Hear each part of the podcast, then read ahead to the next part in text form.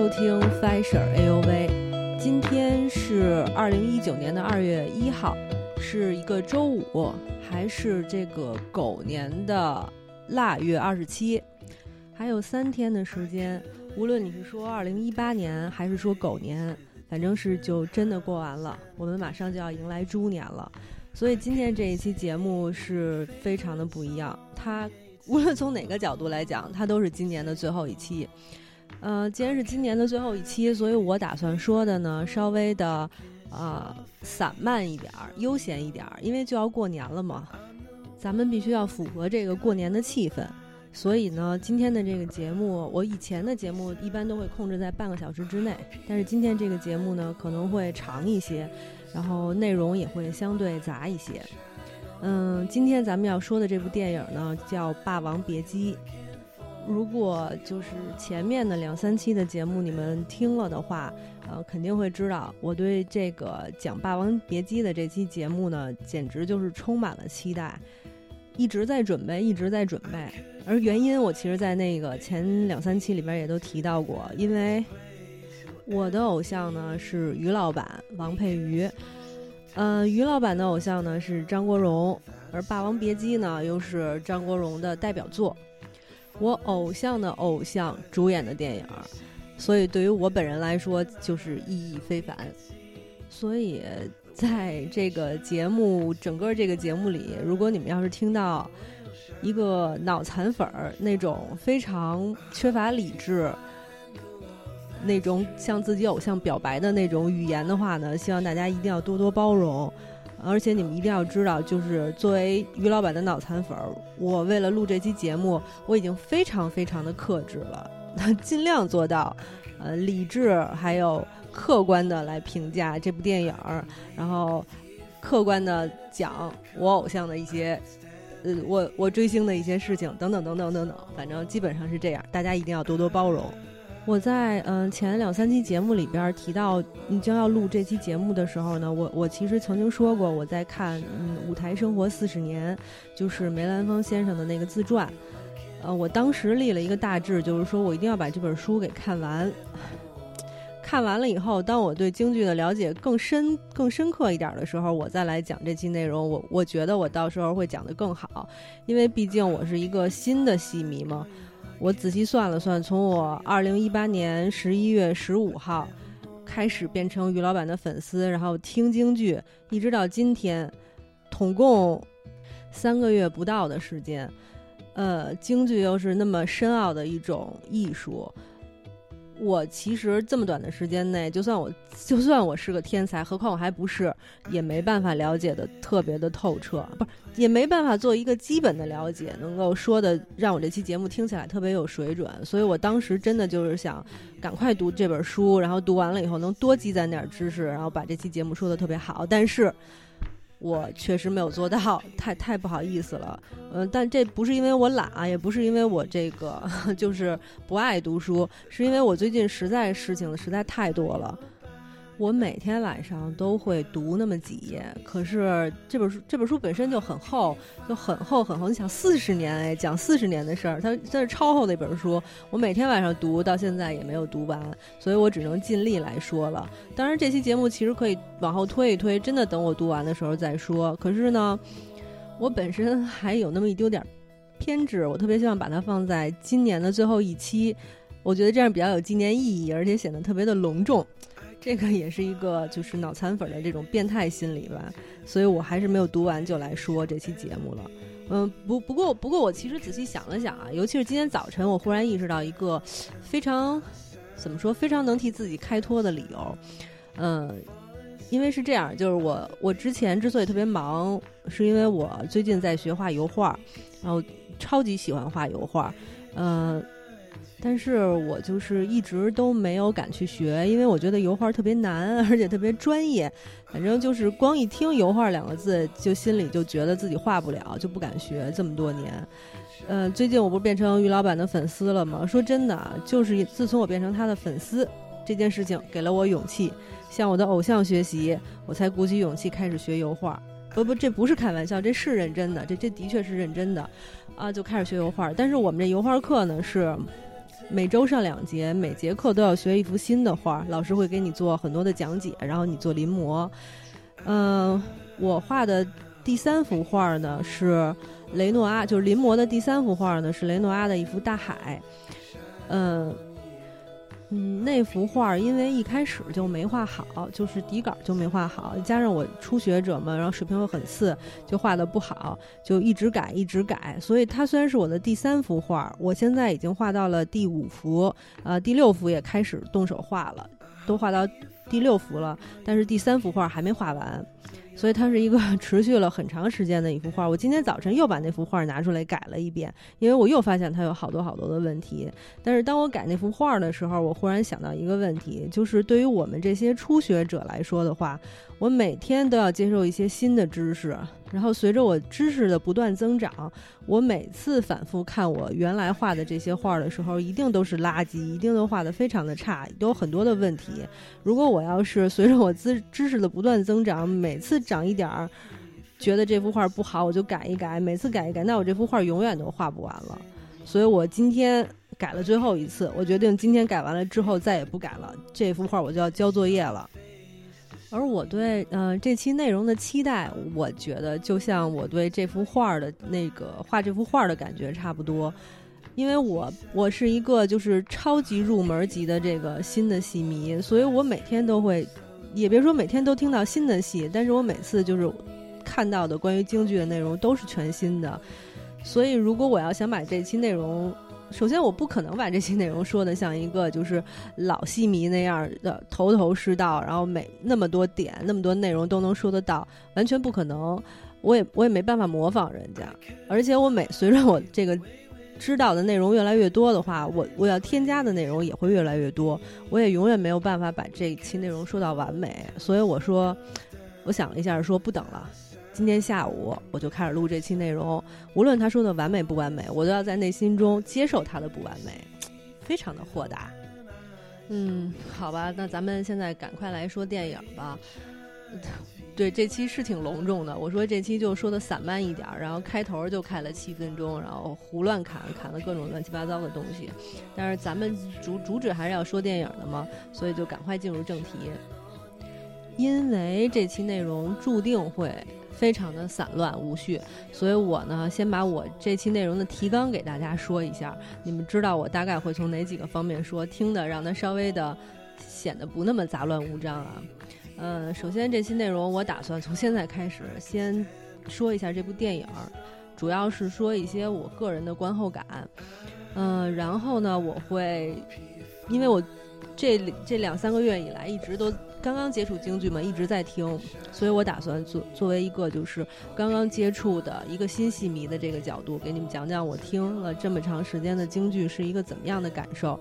我倒是其实内心深处真的挺希望，就是如果你们听了我的节目，然后觉得我我描述的京剧世界还挺有意思的话，你们也可以听听看，因为那真的是一件特别有意思的事情，挺好玩的。我后面会说。然后最后呢，因为我之所以选这个题目，当然是内心深处暗含着要向我的偶像表白这样的一个目的了，所以我想再谈一谈偶像。谈一谈，我想再就是说一下，就偶像对于一个人大概是怎样的作用？因为我最近还真的挺深有体会的，关于偶像这个话题。然后这期节目就说完了，最后我会祝大家猪年大吉，万事如意。那咱们现在先说电影啊，这部电影呢是陈凯歌导演作品，大家都知道，九三年的一部电影，嗯。我在豆瓣上看见有一个人的评语啊，说的特别有意思。他说，如果要是陈凯歌导演拍完了这部电影之后就去世了，那么陈凯歌本人和这部电影就一起都不朽了。我觉得他说的真的挺损的，但是呢，从另一个角度来讲的话，也也说明了这部电影啊，首先是陈凯歌最棒的一部作品，就不用大家怀疑了。其次，也能说明这部电影在电影史上的一个位置。而且这部电影呢，也奉献了好多特别著名的金句嘛，著名的电影金句，比如说什么“不疯魔不成活”呀，比如说“说好了一辈子，少一年、少一天、少一个时辰都不是一辈子”等等等等。还有我们于老板曾经提到过那句说：“这是个人啊，就得听戏”等等等等啊，就有好多金句。所以我基本上都不太相信，嗯，有人没看过这部电影。我我觉得基本上大家应该都看过，而且这部电影就无无论你的那个电影审美的水平有多高，呃，知识丰不丰，电影知识丰富丰富不丰富，它就是一副就是高级的 高品质电影的卖相，它就是一部好电影，就你懂不懂都能一眼看出来它是一部好电影，所以就是打分也没有必要了，这就是咱们中国电影史上的一个经典。嗯，这个这个剧情介绍，我我本人觉得是特别没有必要了。但是呢，咱们套路不能省哈，所以我用最简单的方法呢，说一下这个电影的剧情。这部电影主要呢就是讲两个戏曲名角张丰毅演的这个段小楼和张国荣演的程蝶衣这两个人之间的爱恨情仇的故事，还真的是挺简省的哈。这两个人就是小的时候曾经是一起长大的师兄弟。一个人呢长大了演霸王，另一个长大了呢演虞姬。虞姬呢，就是人戏不分，在现实生活中也是特别的爱着他的师兄，就是张丰毅演的段小楼。但是段小楼其实他倒没有做到人戏不分的程度，他在现实生活中呢就娶了巩俐演的一个叫菊仙的原来的一个妓女，然后程蝶衣很纠结，很痛苦，然后。再加上整个一个时代的变迁，这样一个故事，嗯，那么咱们说一部电影好，或者说一部电影特别好、超级好，或者说一部电影是经典，那它肯定就是会有区别的。我们之所以说《霸王别姬》这部电影能称为经典，就是因为它各个层面做的都非常的好。嗯，比如说故事，《霸王别姬》的这个故事编的就特别的好。嗯，有宏观，有微观，有整体，有细节。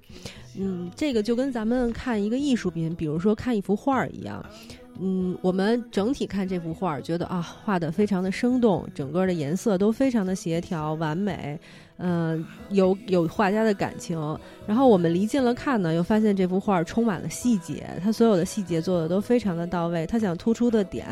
啊，你都能感受得到。等等等等，我们就说它是一部非常好的作品。我觉得电影也是这个样子的。像《霸王别姬》这部电影，嗯，从宏观上来讲，我们可以从这部电影里边看到时代的变迁，看到比如说就是呃日本侵略中国的时候啊，民国时代呀，然后文革后啊，人物的命运跟随时代的变迁，被时代影响着改变了。这是他整个一个宏观给人的感受，会非常的庞大和厚重。嗯，到了细节的部分呢，这里边有个人的感情故事，比如说程蝶衣对段小楼的这种感情，啊，无论是浓烈的，然后还是疯狂的，你都能看到、感受到这个人物之间的这些细的、细腻的感情。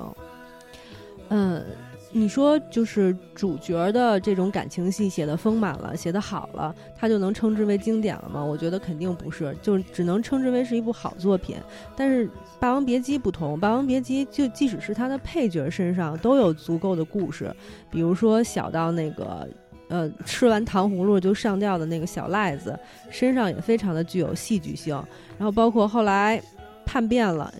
不叫叛变了啊，就是师徒反目了的那个小四儿，小四儿身上其实也是非常有戏剧性的，也是一个呃给人冲击力非常大的一个故事。呃，再比如说像那个葛优演的袁四爷，或者蒋雯丽演的小豆子他妈。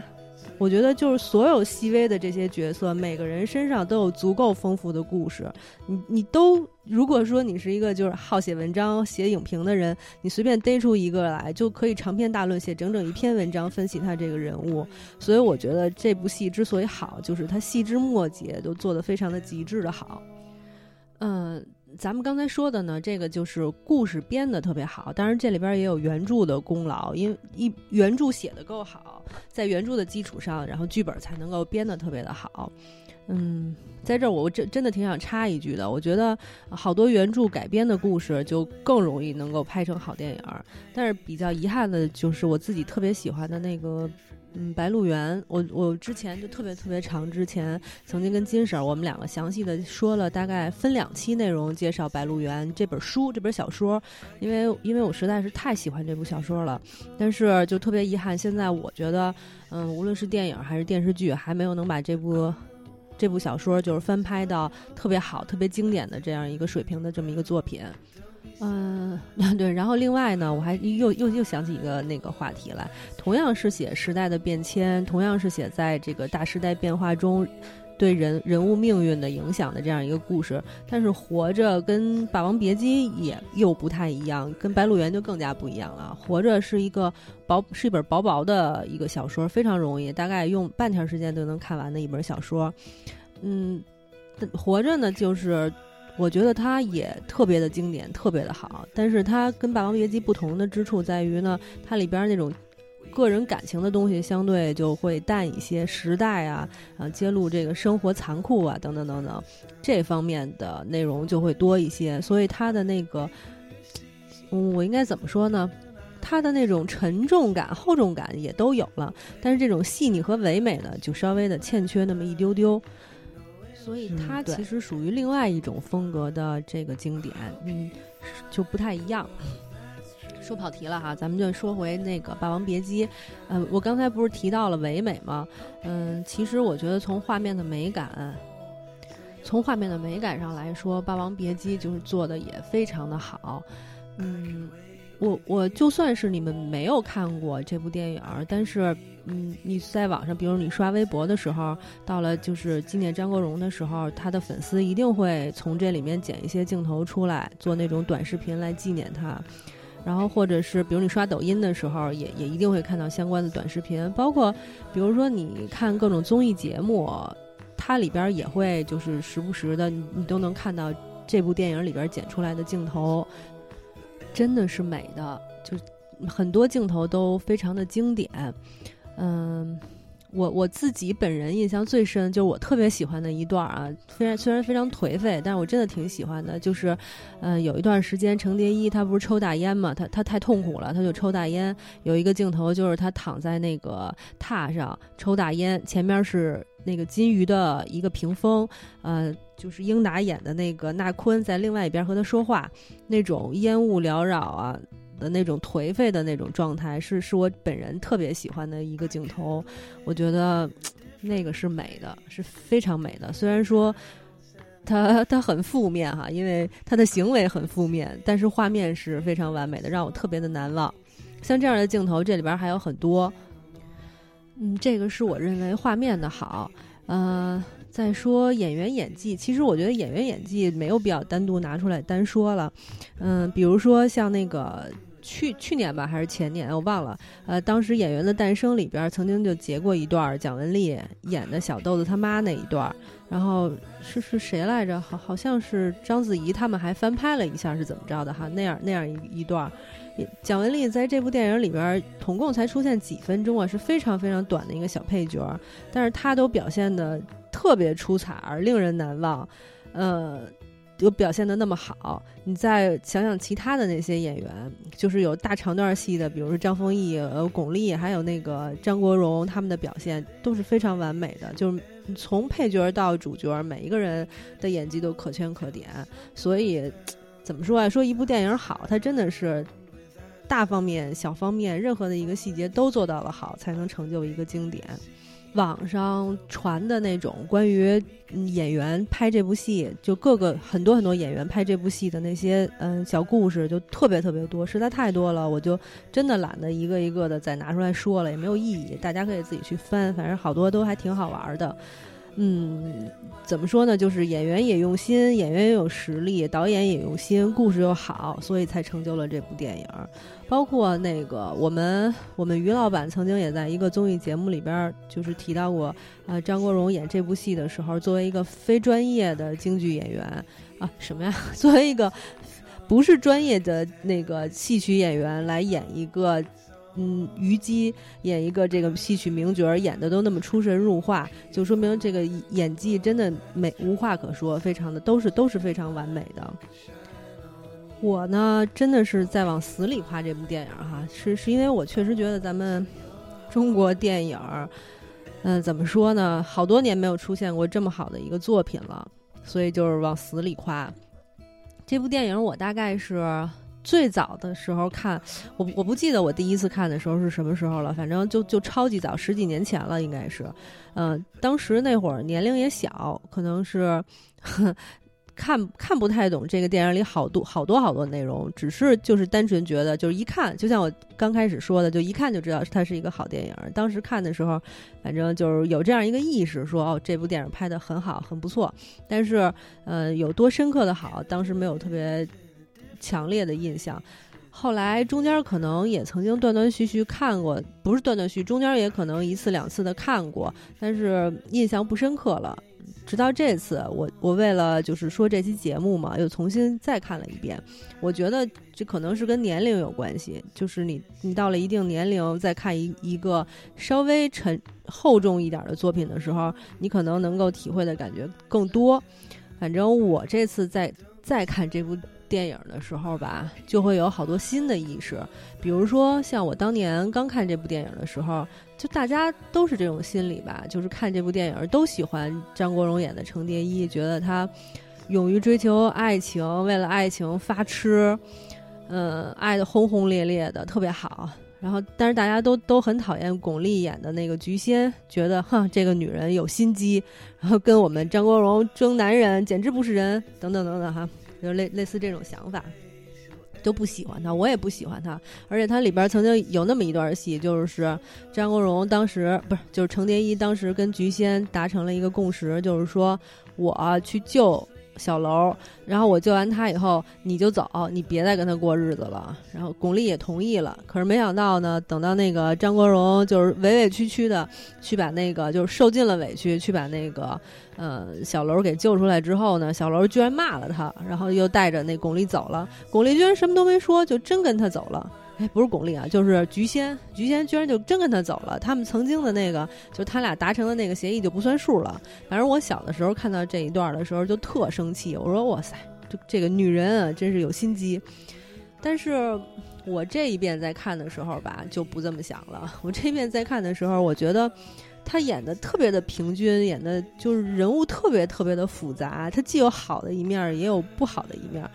有可爱的一面，也有可恨的一面。我觉得菊仙就是这样的人物。你当初单纯的觉得菊仙可恨，但是到了就是现在我再看一遍的时候，我就看到了他很多可爱的一面。嗯，比如说他们好多人都说，比如说在那个那个。呃，蝶衣正在抽大烟的时候，巩俐也曾经给了他母爱一样的关怀，是吧？但是我觉得这段也就那样，只能说明这个女人心肠还是挺好的。我觉得就是她为了小楼，在结尾的时候，小楼说我不爱他，我要跟他划清界限，然后他就上吊自杀了。这件事情，我才觉得说这个女人很好，非常好。她其实，她其实是一个女版的程蝶衣，就是我当时看的这个观感，我觉得。程蝶衣是男 男版的菊仙，菊仙是女版的程蝶衣，他俩是完全一样的一个人。他们两个人都是怎么说？都是那种敢爱敢恨的人，都是感情非常嗯强烈和持久的人。而且他们两个人其实都是那种为了爱情甘愿做一些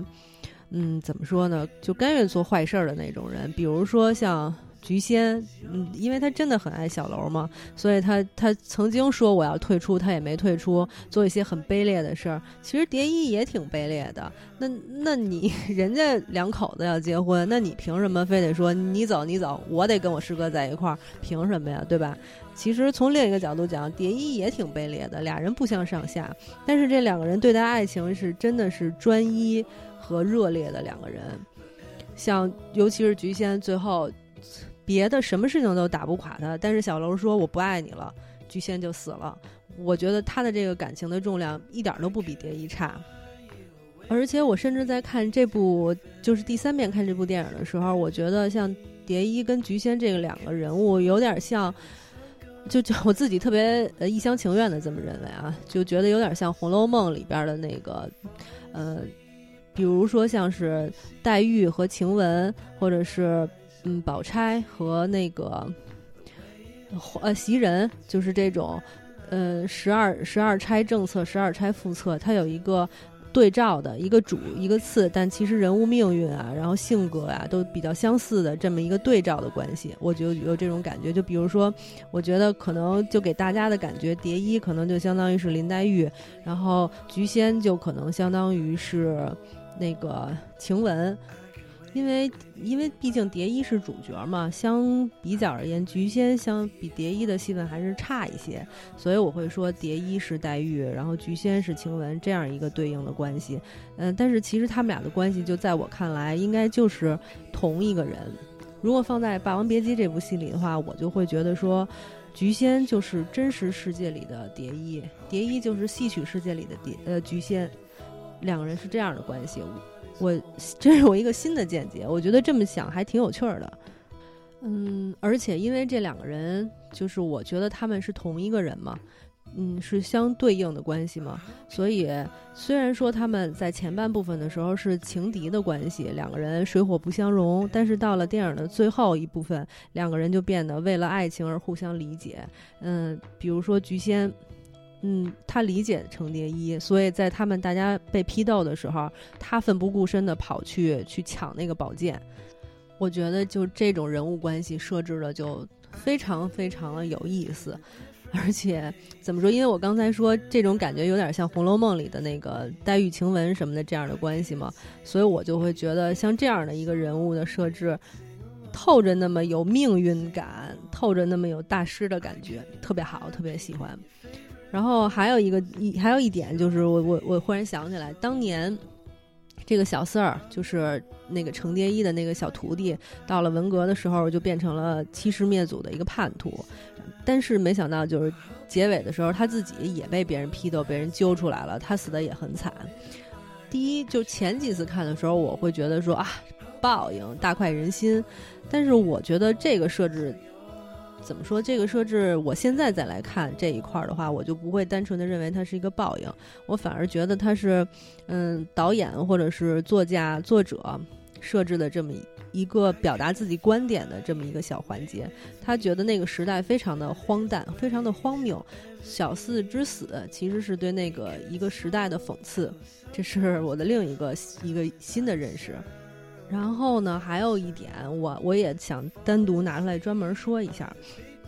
就是这部电影里边，就是葛优演的袁四爷和那个段小楼刚开始见面的时候，他们讨论过一个问题，说这个小楼演的霸王是走了五步，是应该走五步还是应该走七步？然后袁四爷就非常坚持的说要走七步，然后小楼就说啊，走五步也无所谓。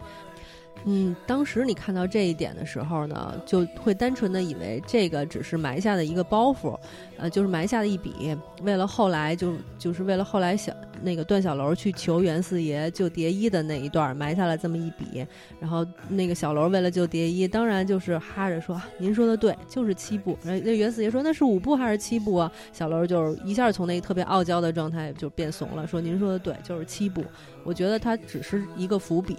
但是我这次看的时候，我觉得这笔特别有意思，你知道吗？它简直相当于，也不叫神来之笔吧，也但也差不多。就是这部电影讲的是一堆艺术家追求艺术的故事，讲的是程蝶衣他们这帮人人戏不分的故事。然后他专门设置了一个七部和五部，就表现出。就从某一个角度表现出这个，无论是戏曲爱好者还是戏曲从艺人员，对于这个戏曲艺术的那种近似于变态的追求，其实我觉得，对于反正对于我这个级别的观众来看，我觉得走七步或者走五步并不重要。那可能就是那种病态的追求极致的那些戏曲爱好者来说，那七步跟五步没准儿就真的是。质质的区别，直接影响到这个演员对于这个人物的理解到底深不深刻的这么一个问题。这笔呢就特别特别的重要，我觉得虽然它是一小笔，这就让我想起了我们 前段时间最近特别喜欢拿画画举例子，因为就是每天都要上课的嘛。就让我想到了前段时间我们上的一堂课，老师让我们画一盆儿，然后那个盆儿上呢就有那么一小条的高光，是那个盆儿的反光。然后我们老板，我我我们老师就跟我们说，这笔特别重要啊，它是点是线是是直线还是曲线，你一定要完全照着人家原画来画，这是非常重要的提神之笔。但是你从这个笔的大小来看的话，它在这整个一幅画里边，啊，简直就是微不足道，太细小了那么一笔。但我们老老师就特别的重视这一笔，因为这一笔。也，就是提神的一笔，直接影响到你画的这个盆儿它像不像，呃，它质感好不好。然后我觉得像这七步五步，其实就有点这种感觉，就是提神的一笔，我觉得非常的有意思。所以这个我觉得好电影啊，它其实是可以品的，它所有的就单独的一小段儿、一个小镜头都可以拿出来，你就细品，觉得哟。好有意思，真的好好玩啊！就是这样一种感觉。嗯，我我我觉得我对这个电影夸的是非常的直白哈，特别的直给，就都是好。嗯，因为它确实。真的挺好的，你其实可以从这个电影里边看到好多层面的东西。比如说，你说我是喜欢爱情故事，那你完全可以看那个蝶衣是多么的痴情，多么的痴狂哈。你可以看一个爱情故事。你说我喜欢历史感，嗯，我就可以从这里边看到时代，对吧？我刚才也也说了，就是时代的变迁。然后你说我是一个戏曲爱好者，真的，戏曲爱好者们特别喜欢，就是从这里边儿。截取镜头，然后来配他们的一些其他的一些东西，就说明这里边也有很多戏曲的事情，比如。一开始我觉得就是让人印象特别深刻的，一开始那个小豆子、小石头他们刚开始学戏的时候，是那个年代的，呃，戏校你叫戏校吗？那个年代的学戏的小朋友是怎样的一种生活状态？就特别苦，你难以想象，天天挨打，而且还是光着屁股挨打，就觉得他们特别惨。他们拉筋什么的，就把那腿拿一根绳子给系起来，然后另外一边自己蹬着那那种拉腿。我我觉得这些细节还。都挺有意思的，喜欢喜欢京剧的人是肯定不会错过这部电影的。然后呢，你还可以看到一些人生态度的问题。你比如说，我就是一个小文艺小资，我特别希望从这个电影里边看到人生。那人生的东西那可就多了去了。比如说，你是像程蝶衣一样活得特别的自我，还是像小楼一样活得？呃，那么的也没有那么的随波逐流，但多多少少有一点点随波逐流。你对待爱情是什么样的态度？等等等等，我觉得你都可以看到，他的角度就非常非常的多。我我我真的忍不住又再一次拿这部电影跟《红楼梦》做比较啊。当然，他他肯定没有《红楼梦》，因为他书也没有《红楼梦》那么厚。然后它那个版本也没有那么多，人人物也没有那个《红楼梦》那么复杂，嗯，所以它肯定不一样。但是其实你从大的结构上来看的话，你就能看到，就是这种好的作品都有相似之处。首先，比如说我说那个它的。故事就非常的丰富，非常的厚，它的层面就特别的多。你像《红楼梦》也是有爱情故事，这里边也有爱情故事，就就是你想爱看爱情故事的也有，你想看人物性格，比如说我就想看这这部小说里边对人物性格的刻画，那《红楼梦》更不用说了，比如说《红楼梦》里边的呃王熙凤是一个什么精于算计的这么一个人，比如说呃里边的林黛玉，林黛玉是一个特别有才情的人，心思细腻的这么一个人。就是有人物的刻画，而且刻画的特别的到位。嗯，这部戏里边也是，比如说像程蝶衣，人物性格多么的鲜明啊，对吧？直接到最后结尾的时候，他师哥把原来的那句“我本是原先他老说我本是女儿身，又不是男儿郎”，然后他师哥直接把这个又说回去了，说我本是男儿郎什么的，然后人自杀了，这性格多刚烈呀，多有性格呀！所以你看，就是说，比如他对人物的刻画，你也可以感受得到。然后你要想说，我想看一个时代，也可以看得到啊。比如说，像《红楼梦》里边，《红楼梦》里边写写那个时代的富家小姐们穿什么衣服，吃什么饭，然后他们吃完了饭漱口，漱口是不是要稍微的折腾点啊？什么这那的，拿着一个什么手绢，玩什么游戏。那个时代的人是怎么生活的，你都可以看得到。其实，在这部戏里边，你也可以看得到。就像我刚才说的，那戏园里边的小朋友们当年是多么苦啊，是怎么学戏的，你也可以看得到。当然，它没有《红楼梦》那么丰富、那么大、那么多，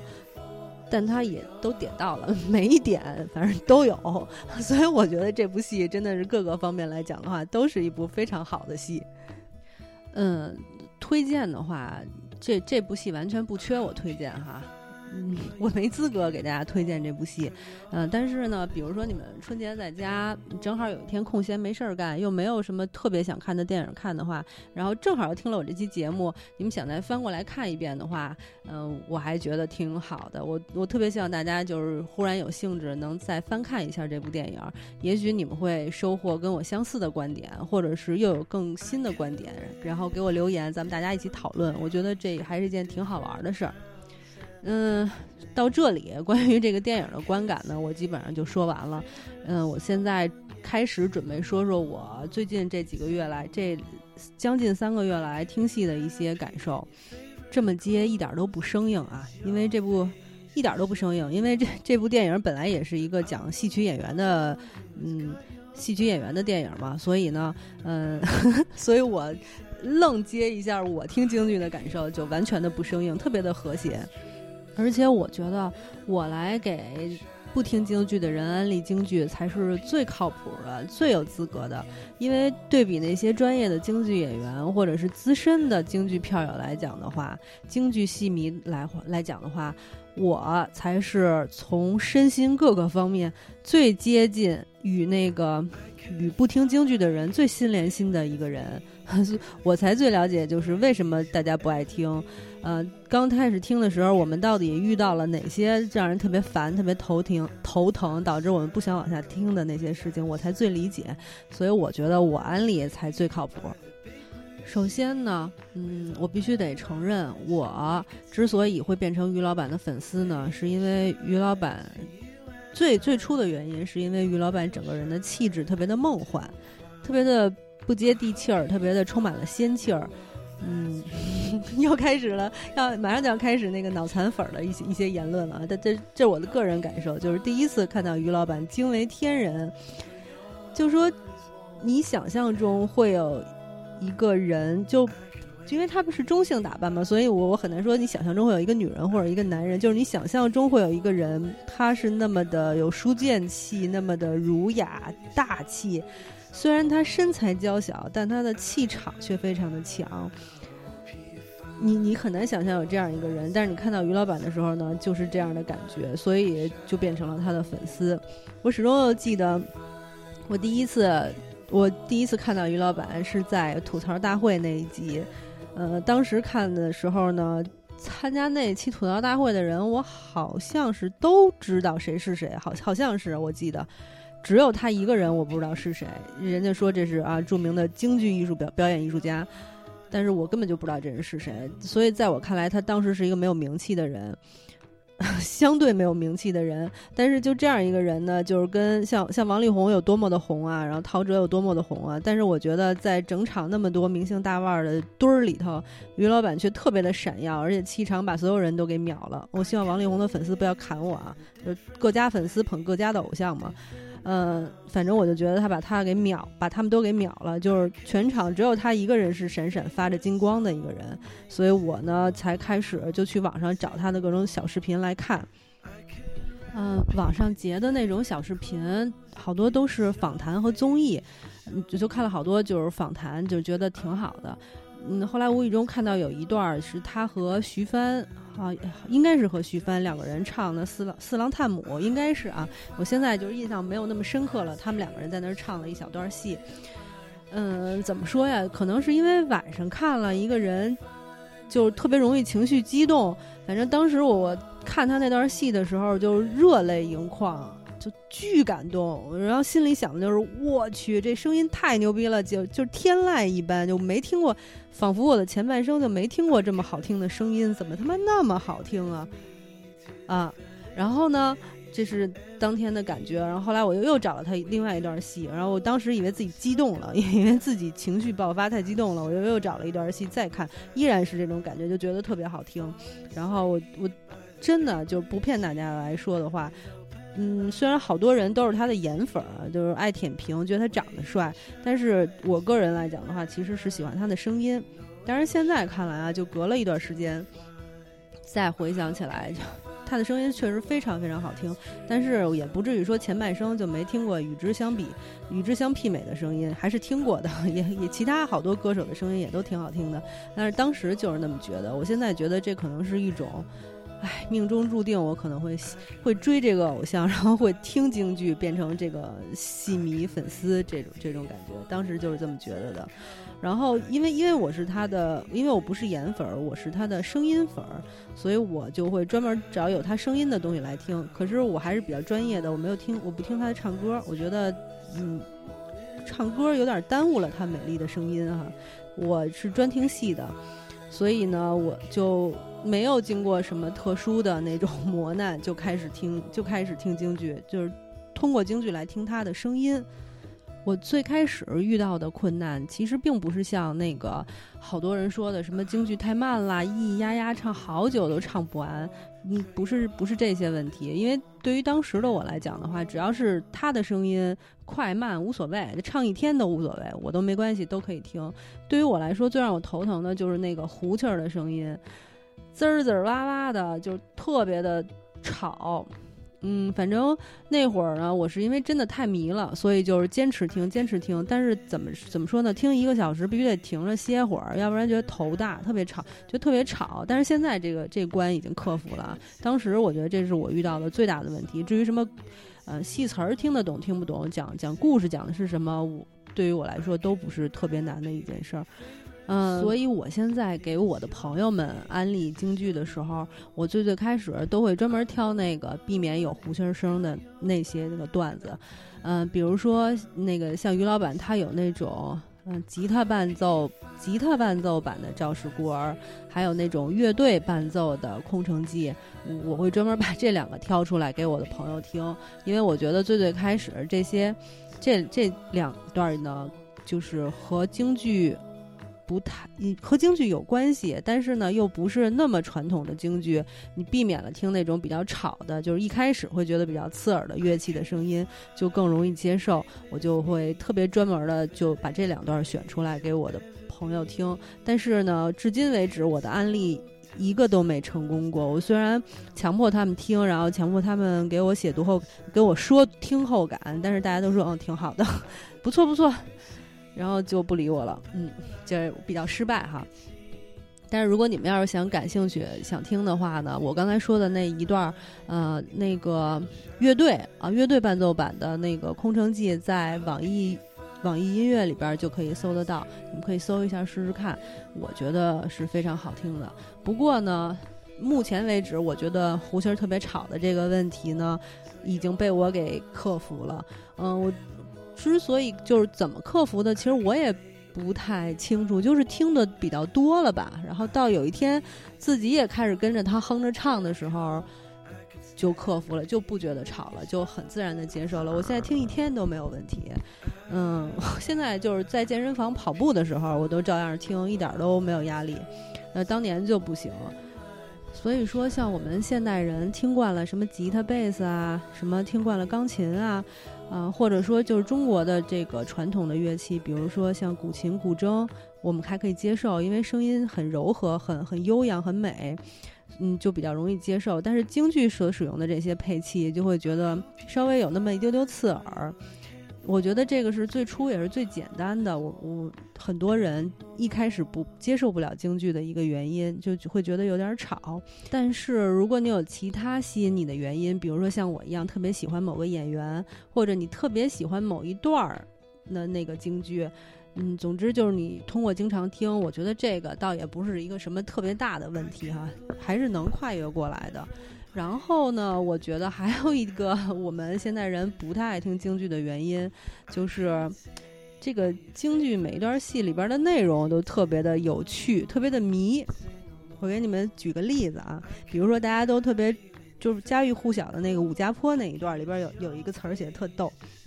说这个嗯薛平贵说那苏龙魏虎为为为媒正，王丞相是我的主婚人。然后呢，那个王宝钏听了以后说：“哟，哎，那这是我家人呢啊，都是都是内亲。那行吧，咱们一块儿进府，咱们当面把这话说清楚，就就这么说。然后呢，那个薛平贵就说：他们三人与我有仇恨，咬定了牙关，他就不认成。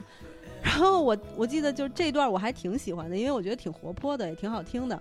呃，但是你要单说就是跳过这个唱的部分，光看词儿，你真的会觉得特别迷。”因因为这段故事讲的是说薛平贵回来，然后他要试探一下王宝钏对他是不是忠诚嘛，所以他就故意调戏了他一下。然后我听到这一段的时候，我当时都给我逗乐了。然后我就我就想啊，如果我是王宝钏的话，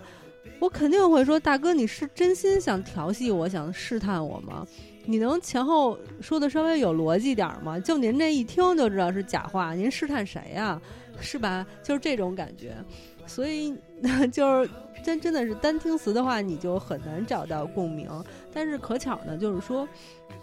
这个京剧也是用耳朵欣赏，但是也有用眼睛欣赏啊。咱们单说唱听这一部分是用耳朵欣赏的这么一个艺术形式。音乐或者现在流行的这些嗯抒情啊、流行音乐啊、摇滚啊等等，也是用耳朵欣赏的这样一个艺术。比如说像我们现在听的一些嗯民谣，或者是听的一些比较抒情的歌曲，那歌词写的就相当的，就是会相当的有共鸣，让你觉得。我我再给你们念一段，就是我最近比较喜欢的一首歌的歌词啊，嗯，青春又醉倒在寂寂无名的怀，靠嬉笑来虚度，聚散得慷慨，辗转却去不到对的站台。别别别别，一对啊！然后你对比我刚才给你们念的那一段戏词儿，再来看我刚才给你们念的这一段抒情的歌，你就会觉得说，如果听戏的话，其实很难达到一种精神上、情感上的共鸣。因为真的是，就比如我刚才给你们念的那一段，他怎么可能会和你达成共鸣呢？你会去大街上调戏谁呢？对吧？或者谁会在大街上就是用这种二百五的方法调戏你呢？对吧？你是不可能达成共鸣的。所以我其实现在觉得，就是它的这个京剧，因为都是听的东西嘛，所以它的功能性一直就被大家误解了。大家都觉得听戏应该跟听歌一样那么听，嗯，但是就我自己这样听过来，我觉得不是一样的东西。嗯，不是一样的听法。你如果用听歌的那些需求，比如说表达感情啊，或者说，比如你喜欢小苹果，你还可以跳广场舞呢，是吧？但是你喜欢京剧，你是不可能放着京剧的背景音乐，然后去广场上耍一段剑的，对吧？嗯，所以你用听音乐的那种需求来要求京来来听京剧的话，是不可能喜欢上它的。你首先就要换一种心态来面对，然后才能会喜欢它。我现在一般都在什么时候听京剧呢？嗯，有几个特别重要的时刻，一个就是开车的时候，嗯，还还挺管用的。就我本身是一个路怒症特别严重的人，我一看到那些不遵守交通规则的人，我就一肚子火。但是自从我边开车边听京剧以后，我路怒症就好了。就是没关系啊，你要是那个不，你实现实现并道，对吗？并并吧，没事儿，只要你不耽误我听这这句唱就成，差不多就是这种心态。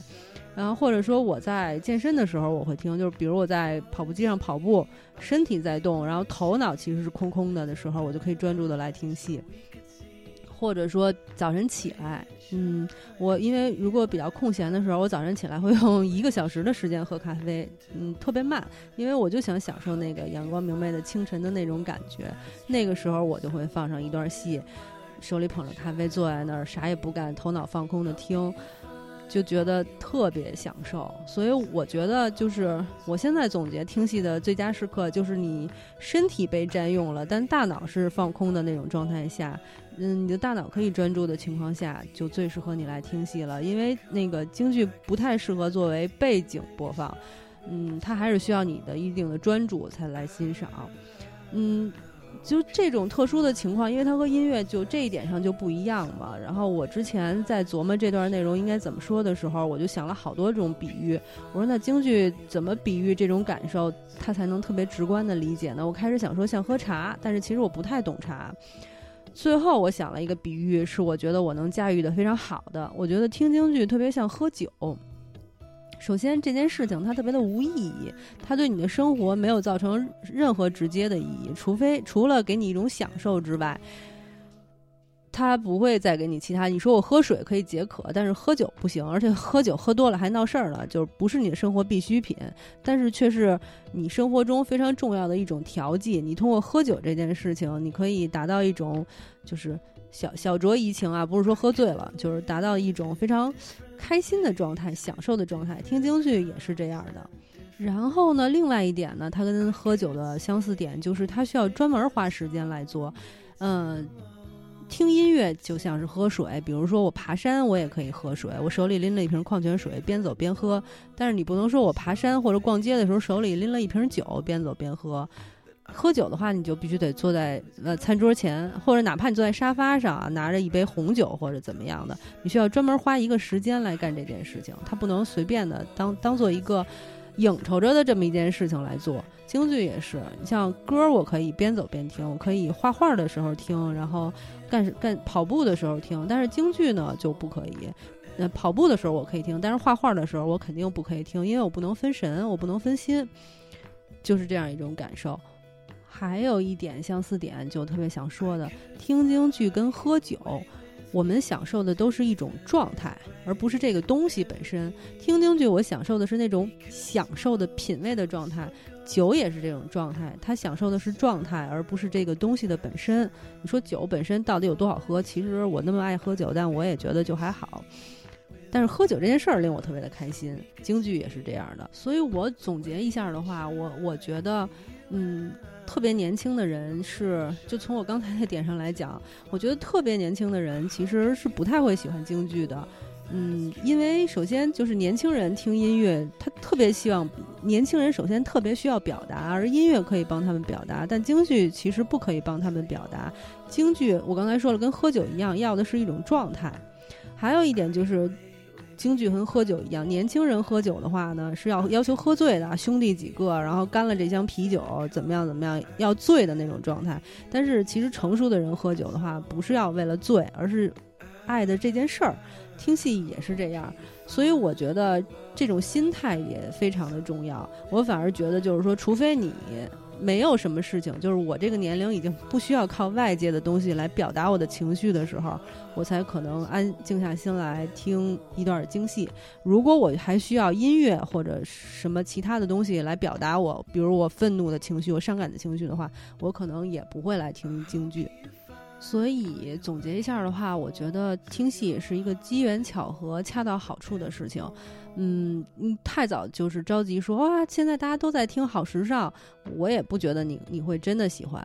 如就必须得到达某种状态的情况下，你才会喜欢。嗯，说完了这个就是我的这个比喻之后呢，我我又想想起一个误解来，就很多人都会说京剧特别慢，然后特别像老年人听。对，京剧是像老年人听的，但它不是因为慢啊，它是因为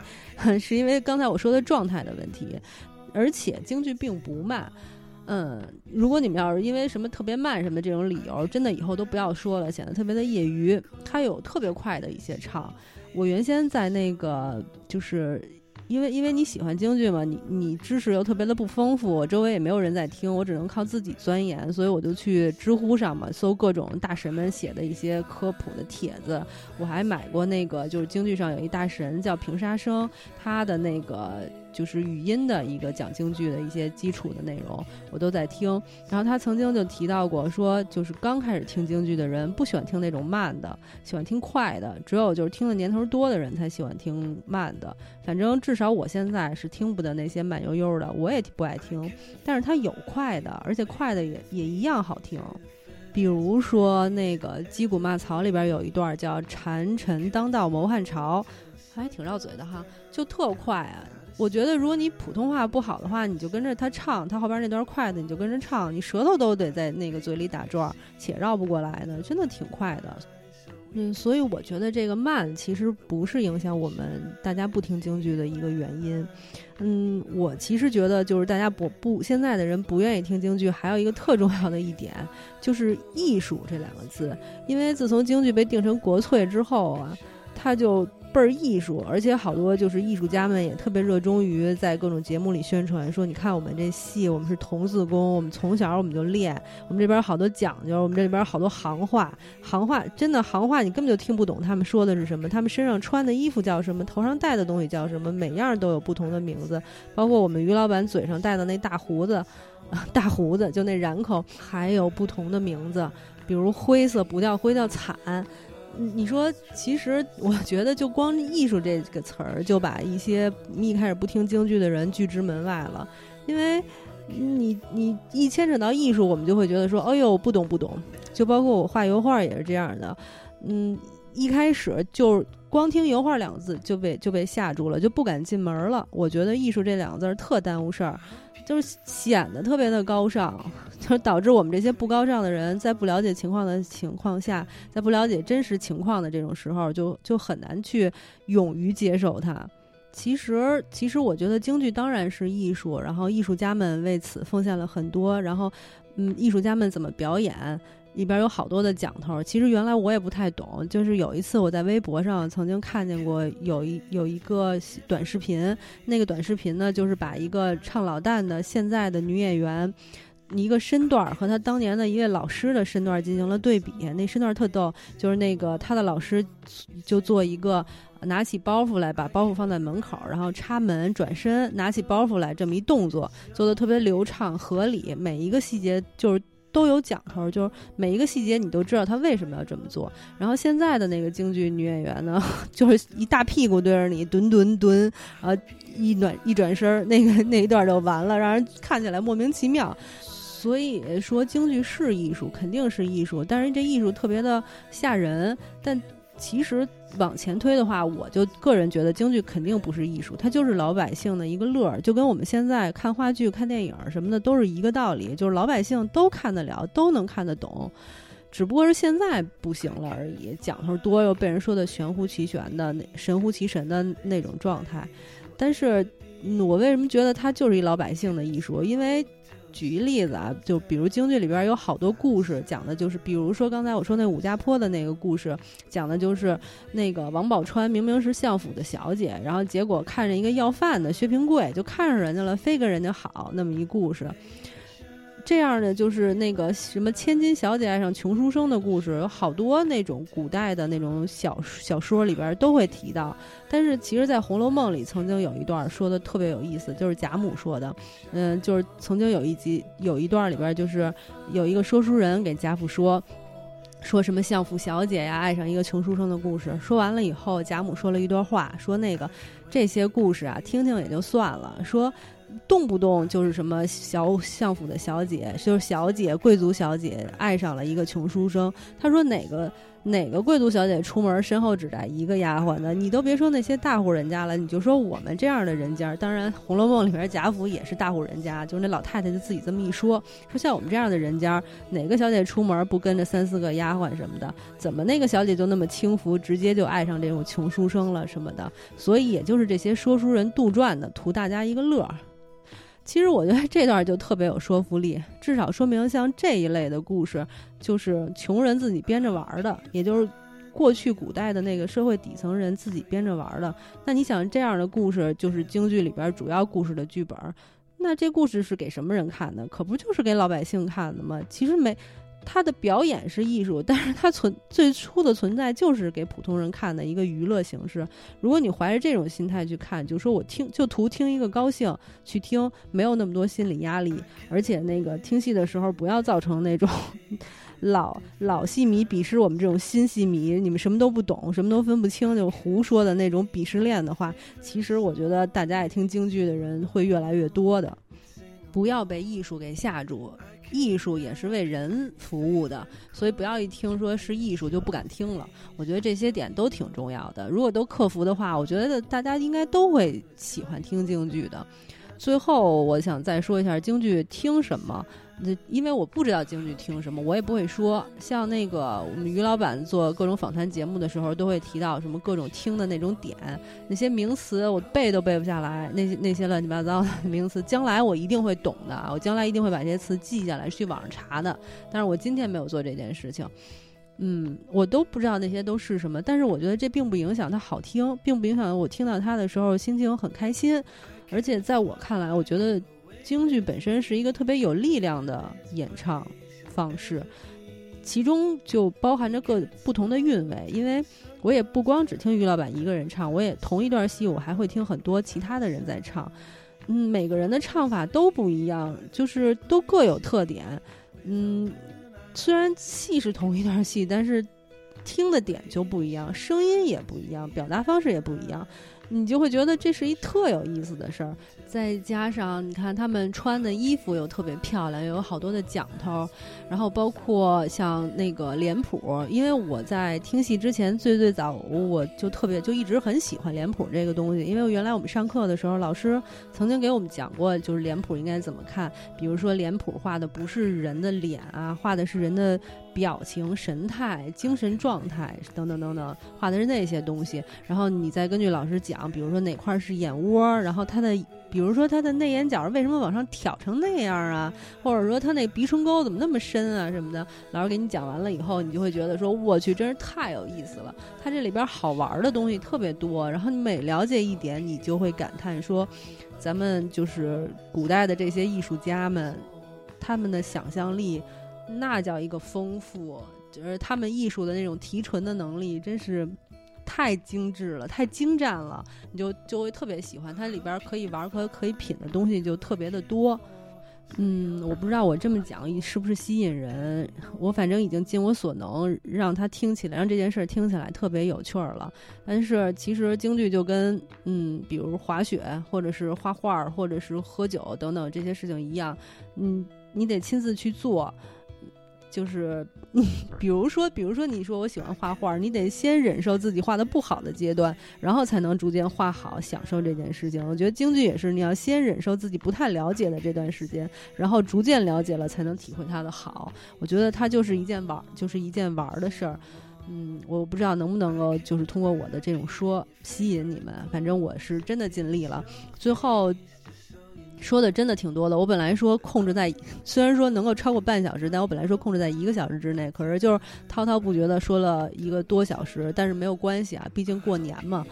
万一你们开车出去自驾游什么的，一个多小时根本就不叫事儿哈。然后最后再说点别的啊。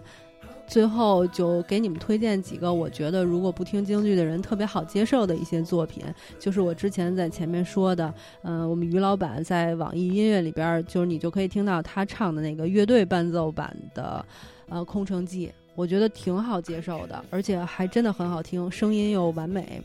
嗯，然后他吉他伴奏的那个《赵氏孤儿》，其实在他 CD 里边有收录。可是网上的话收录的那些都没有 CD 里的那个听起来的效果那么好，我觉得这些都对于不听戏的人来讲都特别特别好接受，很容易就能发现他的好。然后我自己现在听完了以后比较喜欢的那几段呢。嗯，一个就是我刚才说《击鼓骂曹》里边那个“谗臣当道谋汉朝”，我还挺喜欢的，因为我觉得他那个情绪和他的那个词儿结合的特别好。你反正一听那个戏，你就会知道，说我去这哥们儿暴怒了，急了。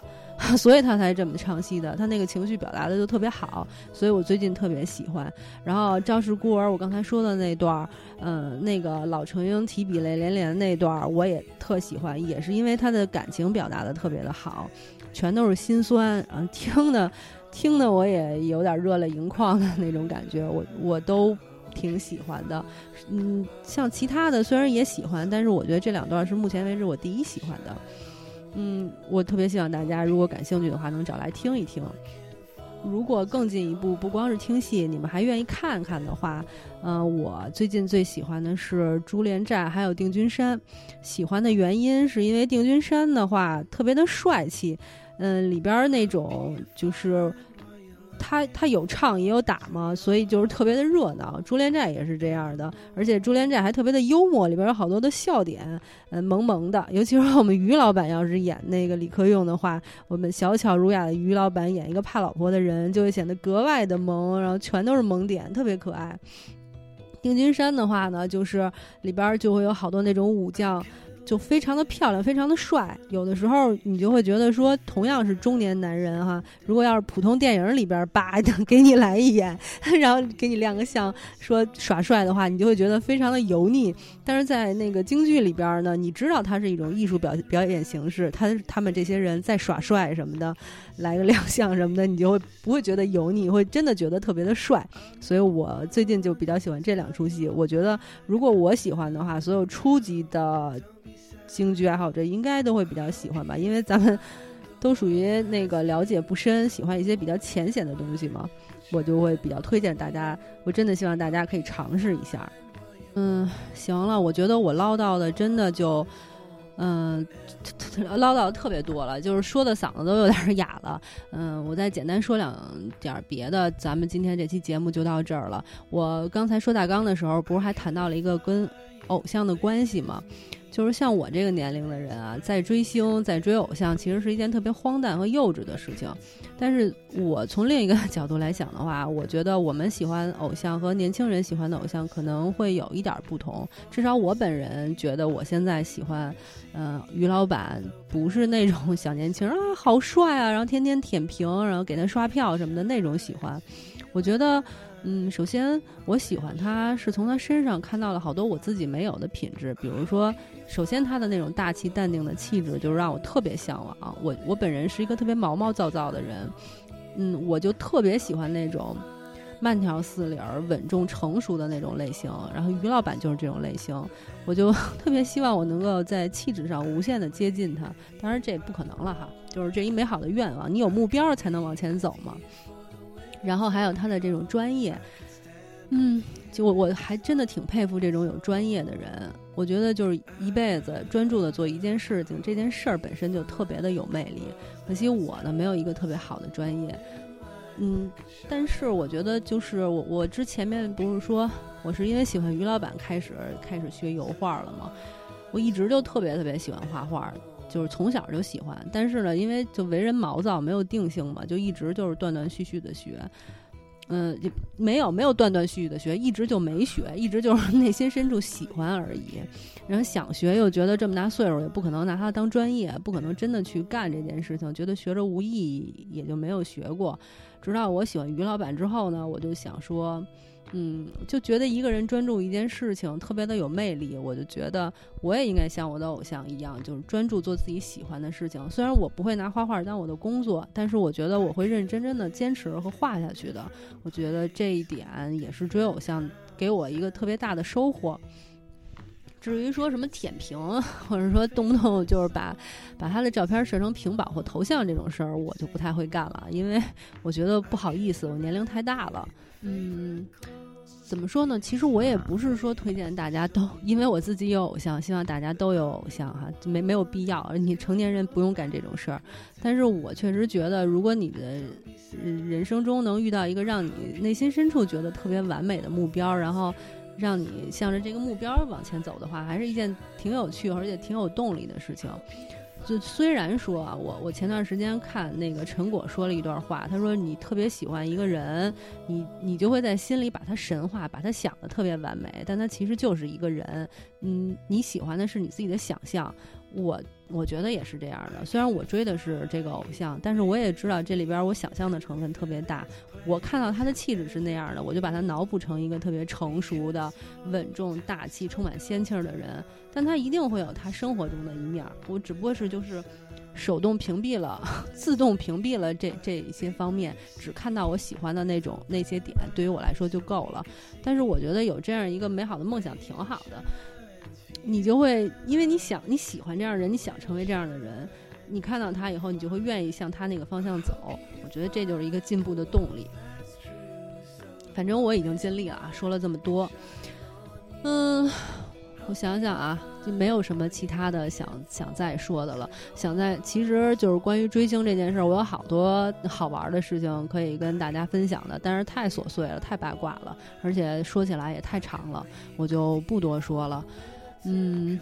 二零一八年，嗯，狗年就过完了。就是我的二零一八年过得不是那么的、那么、那么的完美和开心，中间遇到了好多不开心的事情。嗯，比如说遇到了一些人，看到了一些生活中非常丑恶的嘴脸。嗯，比如看到就是有一些人 为了利益和你反目等等等等，这这样的一些事情，其实心里呢就。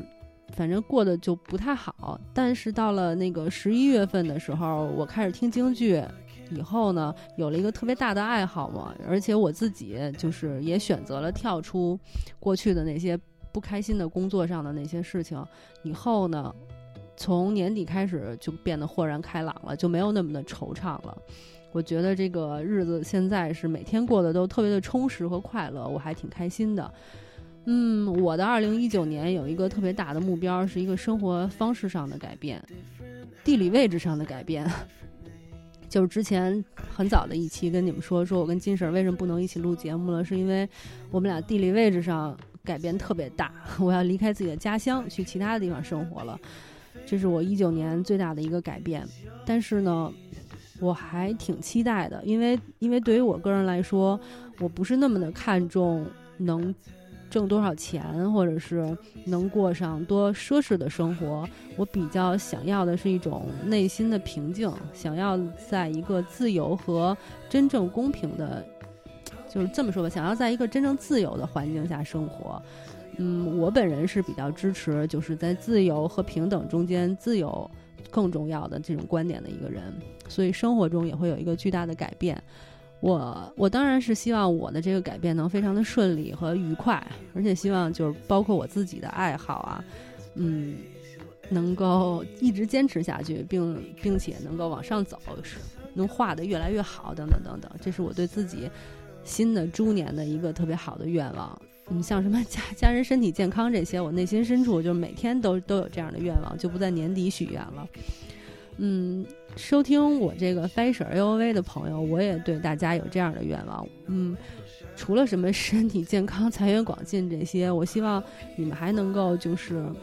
真的有机会发掘，嗯，自己喜欢、自己真正喜欢的事情，真真正喜欢的生活，然后通过自己的努力是去取舍，嗯，去争取或者去放弃，然后过上自己喜欢的生活。我希望你们。都能够每天享受那种平静和快乐的日子。嗯，那么，二零一九年，我我立下了一个大志嘛，以后每周都要更新 U V，我一定坚持，保证坚持。二零一九年，我会努力的给大家说电影，介绍我喜欢的那些电影，而且分享我的生活。也希望大家继续关注我。那么，今天这期节目就到这里了，祝大家新春快乐，万事如意，咱们猪年见，